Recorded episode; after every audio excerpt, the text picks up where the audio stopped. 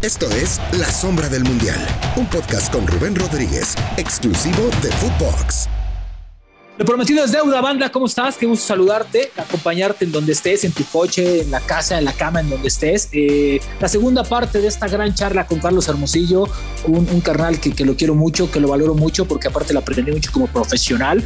Estuve de compañero de él y además, si vienen las jaladas de oreja, que bueno, literal las jaladas de oreja, güey, no se me olvidan. Casi me mochas una oreja y eso estaría bien que se lo contaras a la gente, a todos los que nos escuchan. Y ¿Cómo diablos jalas las orejas? Quiero que me digas. Me la jalaste como 14 veces, güey. pero, y te faltó la mordida en la cabeza. No, no, no, no, me la mordiste también, me mordiste la cabeza. Claro que sí, eres un manchadito. Soy una gente que disfruto mucho de la vida y que, y que me gusta bromear y lo sabes, güey. O sea, yo creo que es parte de lo que hace un buen ambiente, de lo que hace un buen ¿Qué te jalé las horas? Estabas empezando, eras de los, de los debutantes, eras el chamaco y decía, hey, se cabrón. Sí, pero a ver, e-, ese, ese ese cabrón me, la volteabas como si fuera este, para arrancar tu coche con llave, güey. O sea, ahora ya son de puch, ¿no? Ya, pero antes me volteabas completamente. Es, es, que daba tan bonita tu oreja que decía, deja ver cómo se las compongo tantito. Vamos a la descompongo, eres un cabrón. Pero bueno, a ver, Carlos, en el, en el, en el, en el primer episodio hablábamos y cerrábamos con la parte de selección. Y creo que un mundial que cambió a nivel de selección el fútbol mexicano fue el de Estados Unidos 94. Carlos, ¿cuál, cuál derrota ha dolido más?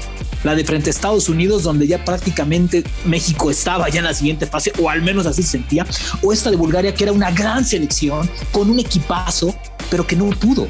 Las dos, las dos son derrotas muy dolorosas, pero quizá puede ser un poco más dolorosa la de Estados Unidos por el, por el pique que tenemos con ellos, porque es un clásico, porque, porque Estados Unidos siempre nos había querido ganar y, encontró el momento y nos ganó.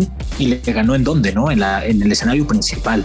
Esa, es, esa, esa, esa fue la que dolió y que tal vez le dio a Estados Unidos un valor en el fútbol? ¿Tú crees que eso fue lo que dijo, estamos aquí, levantó la mano y de ahí en ese momento se empezó a ver Estados Unidos con respeto? venía creciendo, ya venía, Estados Unidos ya venía creciendo y ya, venía, ya se venía manifestando que iba a ser una selección peligrosa. Esa selección de Alexis Lala, de Winaldo, de, de, de, estos jugadores, hicieron, ellos son los que tuvieron pie fuerte primero y hicieron crecer una selección de Estados Unidos. La selección de Estados Unidos ha tenido diferentes etapas, ha tenido crecimientos, ha tenido caídas, ha sido una selección irregular, pero ha crecido bastante. O sea, ya se venía manifestando. Oye, cámbiate un poquito de tema. Vamos para los Estados Unidos, para, para, cerrar este tema, yo que jugué en, en, la liga, en la MLS, yo te digo que para Estados Unidos ganar a México es, es la gran motivación de la selección de Estados Unidos. O sea, ellos salen a hacer su partido o sea, es el rival a vencer. Para ellos no hay otra cosa más que vencer a México a esas alturas también. Sí, saben la importancia que tiene ganarle a México. Oye, Carlos, cambiate un poquito el tema. Vamos a hablar de tu Cruz Azul, porque después de 23 años has sido campeón. ¿Qué pasó en este Cruz Azul? ¿Qué se hizo distinto para que Cruz Azul levantara la mano y dijera, soy campeón? A ver, no, no se hizo nada distinto. Curiosamente, por la situación que vivía administrativamente en la institución. A ver, te lo platico. primer torneo, primer torneo, pues se suspende por el tema del COVID, pero pues ellos, ellos iban super líderes. Segundo torneo, eh, terminan en segunda o tercera posición y se elimina Pumas. Pero si te fijas, en estos dos torneos no casi no hubo modificaciones, no hubo contrataciones y ni quitaron. Y luego viene este tercer torneo donde llega Juan Reynoso una semana antes, donde tampoco hay modificaciones. ¿Qué sucede? Pues le dieron continuidad a un proyecto que, que es fortito, si tú quieres, le dieron continuidad a un proyecto. No modificaron, dejaron un equipo que venía jugando bien, que generaba oportunidades de gol, pero que defensivamente necesitaba este, ordenarse bien. ¿Y qué hizo Juan? Algo muy inteligente, aplaudible lo que hace Juan, es ordenar la parte de atrás, y darle un poquito más fuerza a la parte de adelante, pero sin modificar con los jugadores que tenía. Rescata a algunos jugadores que no venían jugando bien, como uno de ellos como YouTube, y este, y, que casi no tuvo mucho juego en la temporada, logra el objetivo porque, porque, eh, porque tenía material humano, porque tenía muy buenos jugadores, porque, porque ordenó muy bien al equipo, porque les hizo creer en lo que, en lo que él hacía. Fíjate, él, él modificaba en cada partido, modificaba, hacía cambios y eso generaba competencia. No es que hiciera cambios como lo hacía nuestro anterior seleccionador de México, que. Sino las rotaciones. Este, las rotaciones, ¿no? Este, él modificaba de, por posición y, y nadie decía nada. Y eso es lo más importante. Cuando un técnico te convence, cuando un técnico tiene un grupo tranquilo, se logra lo que logró con Reynoso. Me, pareció extraordinario valor de la nueva administración, valor de valor de, Jaime Ordiales, que creo que fue un tipo que no se le valoró en su momento, ¿no? Porque creo que él aguantó los buenos golpes, ¿no? Cuando te echa Pumas, cuando armas este equipo, trajo. Jaime Ordiales no apareció nunca en el tema de Pumas. El que, pero el que, apareció, el que apareció fue su, pero el, que apareció fue su presidente, que hizo una declaración en Twitter y una carta y los jugadores, algo algo que, yo no tenía. El que tenía que aparecer era el director deportivo, que nunca apareció. No, Jaime Ordeales fue muy inteligente. Yo no creo, yo no, yo, yo, yo lo que creo es que es, es, un mérito propio de los jugadores.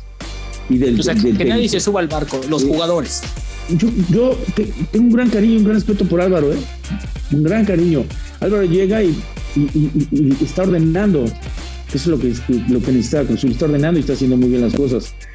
Pero, pero dime si, ¿qué, iban a hacer en seis meses? Esta nueva administración, ¿qué iban a hacer en seis meses? Pues nada, dale continuidad a un proyecto. Eso es lo que le valió. Y a Jaime lo dejan porque no podían modificar, tenían que enterarse de qué, qué, más, se, qué más podían encontrar dentro de Cruz Azul. Jaime, Jaime me parece que a mí, personalmente, yo, yo, a mí me molesta la gente que lleva a sus amigos y sus compadres, ¿sí?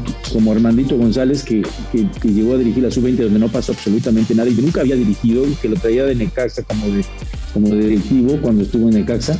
Lo traía a una, a, una sub-20 donde ya había un entrenador, lo quitan ese entrenador y todavía en la sub-20 meten a jugar al hijo de Armandito González. Digo, a ver, ¿tú quieres traer un amigo? Está pero entonces empieza desde abajo, compadre. Porque ya aquí hay una fila donde han empezado a dar resultados y, yo no puedo quitar a, un, joven que me está dando resultados porque, porque voy a traer un amigo. No, si lo traigo, empieza desde abajo.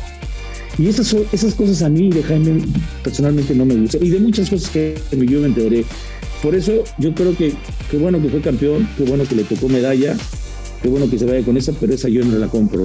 Yo para mí es un tema de los jugadores. ¿Será cierto que los jugadores también no veían bien la imagen del director deportivo? Porque hay muchos rumores de eso. Me imagino que tú sabes de eso. Yo no, no, no, sé mucho de eso. Pero... No, sí sabes, no te hagas, güey. Sí sabes, esa, esa sonrisa ya te delató. A ver, compadre, vamos, a, hablamos las cosas como son en este, en este, en este tema. Ándale, y para allá irnos, porque todavía te tengo una, una pequeña preguntita de nuestra, de, de, la banda de Mother Soccer. venga, la verdad es que yo lo único que creo es que la personalidad del, del director deportivo es muy importante y la cercanía del director deportivo hacia los jugadores. Y me parece que Jaime Ordeales efectivamente no era muy bien visto. Está. A ver, te voy a hacer la pregunta de Mother Soccer. Mother Soccer, para quien no sepa, es eh, la mamá de los podcasts en Footbox. ¿Qué tanto influyó la salida de Billy Álvarez, a ti en especial, querido Carlos, para este título? ¿Fue lo mejor que le pudo haber pasado a Cruz Azul la salida del señor Guillermo Álvarez? La respuesta es muy sencilla. 23 años sin campeonato y en, en un año ya es campeón Cruz Azul. ¿Qué más respuesta? Pero no culpemos nada más al señor Billy Álvarez no ocupemos, porque estoy en grupo, ¿eh? Don Víctor. Y está otro que, dice que no, pero, pero está otro ahí. ¿Quién? Pero bueno, eso ya pasó. ¿Quién? Dime quién. Ándale, no seas así. Dime quién. No, tal vez lo sé, pero no es lo mismo que lo diga Rodríguez a que lo diga Hermosillo. Es que hay muchos, hay, hay muchos factores, muchas gentes. Y la verdad es que está, aquí en Miami. si les vendía jugadores, si les vendía jugadores, y este no aparece es el que está aquí, no aparece y no aparece y nunca aparecerá. Ah, no, pero cuando queda campeón, él hizo campeón a todos. A todos, todo el fútbol mexicano que fue campeón, él hizo campeón. Y de él, o sea, todo. Nadie dice nada. Porque ahora resulta que también tiene gente en medios. O sea, ahora resulta que el señor Carlos Hurtado es el rey Midas del fútbol mexicano, ¿o cómo? No, pues el rey Midas es un cote muy inteligente. No, te digo porque todo, según desde su perspectiva, todo lo que toca lo hace campeonato, ¿no? Ah, pues él, según él, yo escuché aquí en una plática hace mucho tiempo que lo dije en mis redes. Curiosamente estoy sentado en un restaurante y escucho atrás un tipo hablar. Yo soy, yo voy a ser, y yo, si dile a tu papá que me haga caso, porque yo a tu selección colombiana la voy a poner y la voy a hacer campeona del mundo. Yo decía, ¿quién es? Entonces le hablo a mi suegro y le digo, ¿quién es este? Pues mire, creo que es un mexicano.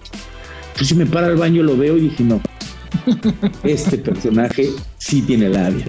¿Por él, por, por él nunca regresaste a Cruz Azul, Carlos? ¿Te bloqueó? No, sé si fue por él, pero a mí, a mí de las cosas que más me, duelen en, la vida es cuando, cuando la gente te da una palabra, porque te, voy a hacer un análisis rápido de esto que te voy a comentar. Yo quedamos campeones contra León, yo me voy, ¿te acuerdas que yo venía fracturado? Yo me voy a pasar vacaciones a la, a la hacienda de mi compadre Jimmy, a la, a la hacienda en Colima. Que en pagas descanse mi compadre, por cierto. Este, y de ahí me llama a Guadalajara. Y de ahí me mandan un avión y de ahí vuelo a Guadalajara. Y me encuentro con Martínez Garza y me hacen una oferta tres veces más de lo que yo ganado. Yo regreso a México y me voy a Cuernavaca, que es donde viven, viven mis papás. Y ahí estaba Billy Álvarez. Tengo una oferta de Chivas y me ofrecen muy buen dinero. Déjenme salir, es, es, una gran oportunidad para mí, es mi patrimonio. No, no, no, tú de aquí nunca vas a salir. Tú esto, tú lo otro. Y es que no me fui. Pasó el primer torneo, no me acuerdo ya si fue el primer torneo. Y Hurtado ya me lo había cantado desde, desde que llegué a Cruz Azul. Porque como yo no era gente Hurtado y porque, porque yo no entendía este, cómo traían muchos delanteros y muchos jugadores cuando nosotros teníamos que ajustar en la parte de atrás, me dijo, pues sabes qué, un día por teléfono, un cumpleaños mío, pues te vas a cobrar de mí, yo te voy a sacar del curso. Entonces, cuando fuimos campeones y fuimos a, festejar un restaurante y cuando no fuimos campeones fuimos los mismos a ese mismo restaurante a, pues, a platicar no sé qué y ahí llegó este personaje y me dijo te vas de Cruz Azul me empecé a reír. Y a la semana pues me cita Billy Álvarez en su oficina y me dice Hola, espérenme, no estoy entendiendo. Usted me dijo que yo no me iba a ir de Cruz Nunca. ¿No? No me dejó ir a Chivas y ahorita me está poniendo transferir Y la otra, le dije, las mismas palabras que usted me está diciendo me las dijo este personaje. Ah, no sé cómo se enteraría ni sé por qué te diría eso. Entonces. Él mandaba en Cruz Azul, Carlos. Hay muchos, hay muchos factores. no sé hasta, hasta cuándo, pero, pero sí tenía una gran influencia sobre, sobre el presidente. Bueno, pues qué bueno que incluso que me las cosas. Mi querido Carlos, qué gran charla, qué, qué gusto platicar contigo, ¿no? Y obviamente de lejitos, porque así no me jalas las orejas, literal, jalaba las orejas, este que se los digo. Entonces, cuando se las y lo vean, de lejitos, porque, híjole, Carlos, dime. ¿Y por qué no le dices del traje que te, que te quedas que nunca me regresaste, mendigo? Aquí lo tengo, güey, tu saco. Aquí lo tengo tal cual. Porque aparte, tu medida no es ni mi medida. Me, o sea, me llegaba, parecía borolas. yo dije, parecía borolas, güey. o sea, yo, yo, dije, seguramente, seguramente, porque con nada más con el saco sale un traje completo para él. un saco que me diste a guardar y que nunca pasaste por él, cabrón. Pero aquí está tu saco bien guardadito. Carlos, qué gusto estar contigo. Qué gusto que estés en la sombra de Mundial. Ha sido un gusto te mando un abrazo y que sigan los éxitos en Telemundo. Abrazo, cuídate. Carlos Hermosillo en el episodio 3 y 4 de La Sombra del Mundial. Vaya declaraciones. Y el mito de Carlos Hurtado quedó aquí. Nos vemos la próxima semana. Esto fue La Sombra del Mundial con Rubén Rodríguez, podcast exclusivo de Footbox.